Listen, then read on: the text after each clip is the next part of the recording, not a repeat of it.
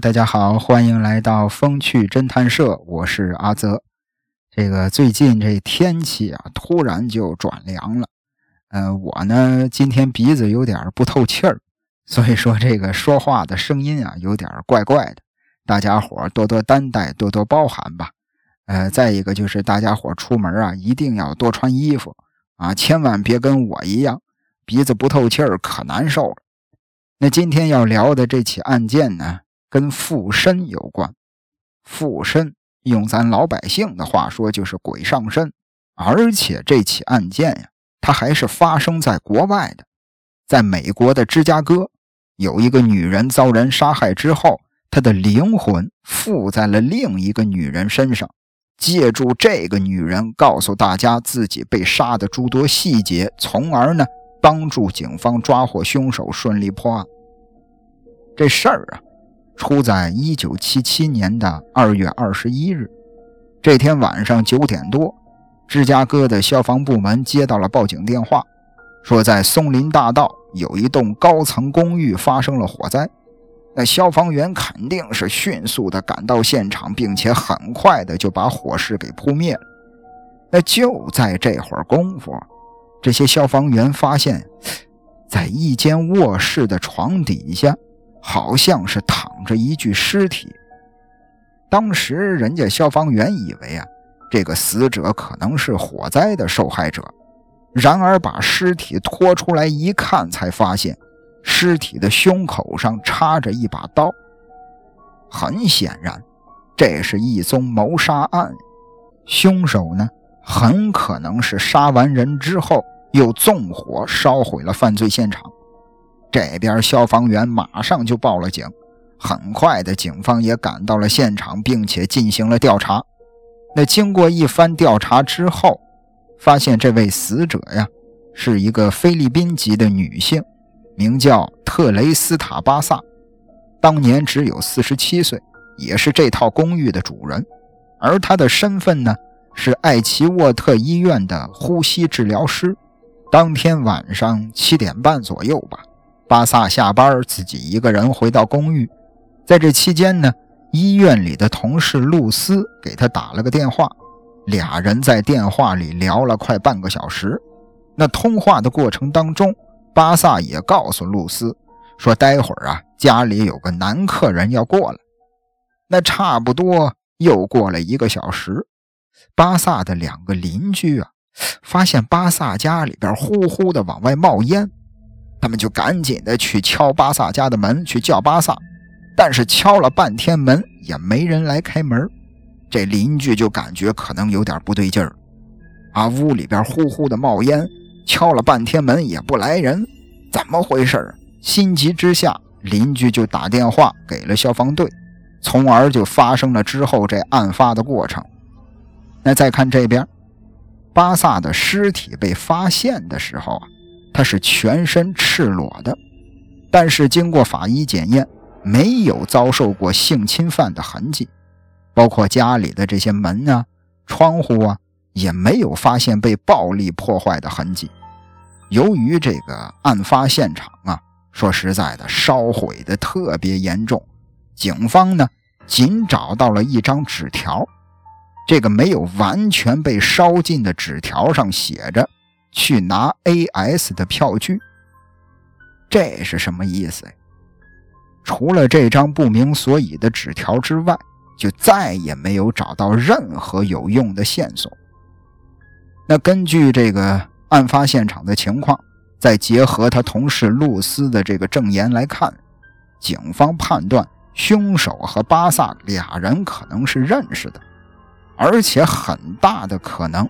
跟那张写着去拿 A.S 的票据的纸条有关系，而这张纸条上的 A.S 应该是一个人名字的缩写，就是不知道是人名啊，还是说某个商铺的名字的缩写呀？那为了这件事儿，警方就开始围绕着巴萨的人际关系进行排查了，同时呢，警方也向社会征集线索，但是几个月过去了。警方依旧是一无所获。那就在警方束手无策的时候，一通电话让这起案子有了一点曙光。但是呢，说实在，这通电话也让整起案件充满了说不清道不明的诡异。打电话的这个人呢，叫乔瑟。乔瑟呀，也是一个医生。他向警方报告说，他的媳妇儿被巴萨冤魂附身了。说实在的，这话一说出来，警方谁信？当时根本没人信。紧接着，这个乔瑟就说了，说自己媳妇儿啊叫雷米，他被巴萨的这个鬼魂附身之后啊，亲口说出了杀害巴萨的真凶。警方一听这话，觉得会不会是有什么线索呀？就接着让这个乔瑟呀详细的这个聊一聊。乔瑟说什么呢？乔瑟说自己媳妇儿雷米最近的这个精神状态，非常的不对劲儿。晚上睡觉，哎呀，经常的说梦话。一开始他以为自己的媳妇儿可能工作压力太大了。但是观察了几天之后，发现这个媳妇儿啊，雷米呀，好像是完全变了一个人。尤其是等他睡着了之后，他只要一睡着了，他就自称自己名叫巴萨，就不停的在那儿嘀咕。仔细一听，嘀咕的什么呢？嘀咕的自己那天晚上被杀的整个的过程，整个的情景。他说。说那天是二月二十一日，他邀请了一位名叫艾伦·肖里的人，啊，一个男性朋友吧，来家里帮忙维修电视机。结果没想到对方图谋不轨，趁机杀害了他，最后毁尸灭迹，然后又脱掉了他的衣服，一把火点燃了房子。一开始人家这个乔瑟呀，没打算说是要报警，啊，因为这个他媳妇雷米呀。曾经也在那个医院，在那个艾奇沃特医院里短暂的工作过一段时间。他跟巴萨是老相识，俩人呢又都是菲律宾人。他就猜想，可能是这个自己的媳妇儿太惦记这位死去的老朋友了啊，所以说呃日有所思，夜有所梦，睡着了之后他就胡言乱语。但是后来一看这个电视上啊。哎呦，警方是一天到晚的在电视上呼吁老百姓，啊，呼吁市民多多提供有关巴萨的案件线索。最后也是考虑再三，乔瑟决定还是报警吧。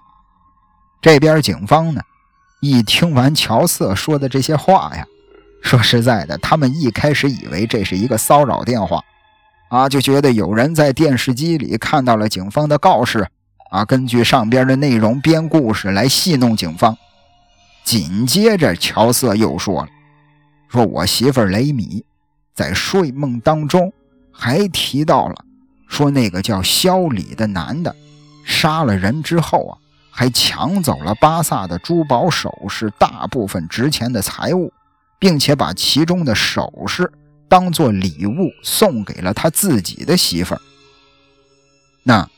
乔瑟所说的这个细节是警方所没掌握的，警方根本不知道还有这事儿。那告示上呢？啊，在电视机上那个那个呼吁的那些新闻啊，肯定也没提到这些细节。那考虑到这个巴萨的这个案件呀，迟迟没有进展，警方决定，咱不如死马当活马医，咱试一下这条线索。那很快。这个名叫艾伦·肖里的人被找到了。这个艾伦·肖里呀，是那个艾奇沃特医院的修理工。由于这个人呢，他跟巴萨的关系非常一般，所以当初警方在医院排查的时候，直接就给他跳过了。因为当时这个警方的这个路线是熟人作案，一看这俩人不是很熟，不是很认识啊，那就算了，就没查他。那这边。艾伦·肖里面对警方的审问，他也承认了自己认识巴萨，但是他去巴萨的公寓啊，那天晚上啊，只是帮他修电视机，修好了之后我就走了。啊，对于杀巴萨这件事儿，这个肖里是坚决的不承认。那一看这个情况，警方就决定要不咱从肖里的媳妇儿下手。他的媳妇儿承认了，啊，说在案发之后，确实是收到了肖里送的一些珠宝首饰，是一串项链和一个手镯。那这些珠宝呢，经巴萨的家人确认，就是属于巴萨本人的。在证据面前，这个艾伦·肖里的心理防线终于崩塌了。他如实交代了自己杀害巴萨的犯罪事实。那这一切呢？也正如乔瑟的妻子雷米所说的一样，案发当天，这小子就是有预谋的前往巴萨的公寓，目的就是抢劫，抢来了钱之后支付自己的租金。那在一九七九年一月，巴萨案件正式开庭审理，但是由于整起案件里啊，主要的证词都是来自于雷米，而雷米的这个证词呢。也都是他在睡梦里的口述，唯一的这个物证就是珠宝，珠宝这又属于是间接性的证据，所以说无法直接证明这个凶嫌的犯罪事实。再加上这个艾伦·肖里当场翻供，在法庭上当场就不承认了，啊，他表示之前呀，我是这个呃这个被逼供的，啊，是警方的这个威胁，啊，我是迫不得已我才认的罪的。所以说，当时的庭审是以失败告终的。那正常来说，在没有更多证据的情况下，艾伦·肖里完全有可能逃脱罪名。然而，再次令人难以置信的事儿发生了。在一个月之后啊，他又推翻了自己之前的翻供，他承认了自己杀害了巴萨的这个犯罪事实，最终。这小子因为谋杀、纵火、抢劫，被判了二十二年的有期徒刑。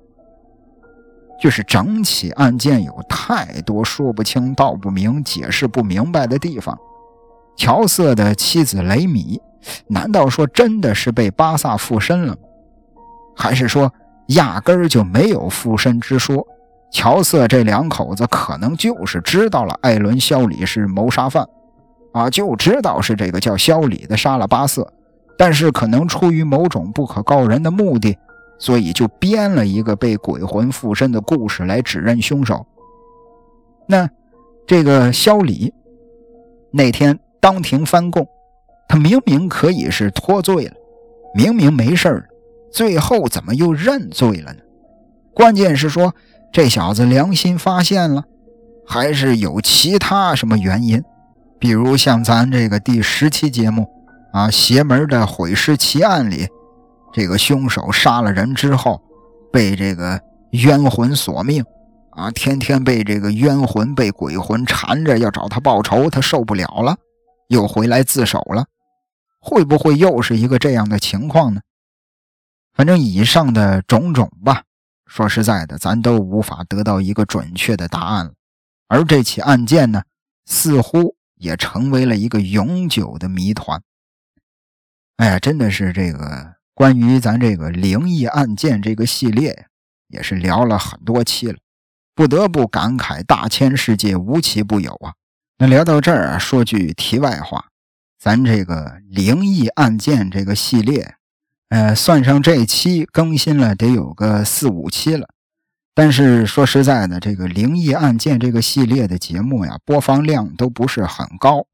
我觉得可能是咱这个小宇宙的听友们，大家伙不太喜欢灵异方面的事儿啊，对这个灵异案件可能不是很感兴趣。那反正我这个我呀，阿泽我呀，做这个播客的这个唯一的准则就是，大家想听什么我就聊什么。那如果大家伙对这个灵异案件不感兴趣呢，咱以后就不聊了啊，不浪费这个时间，浪费这个精力了。咱还是把这个主要的精力放在一些唯物主义的这个案件上。那如果大家感兴趣呢，那不妨就在评论里啊给阿泽说一声，这样的话我也好做到一个心中有数嘛。啊，以后这个更新节目呢也会掌握一下。那在这儿呢，先谢谢大家了。大家伙不妨在评论里留言啊，这个给阿泽说一下，看看对这个灵异案件到底喜不喜欢，感不感兴趣。那聊到这儿，这期节目也就结束了。呃，如果大家喜欢阿泽的讲述，那受累点个订阅关注呗。感谢您的收听，咱们下期再会。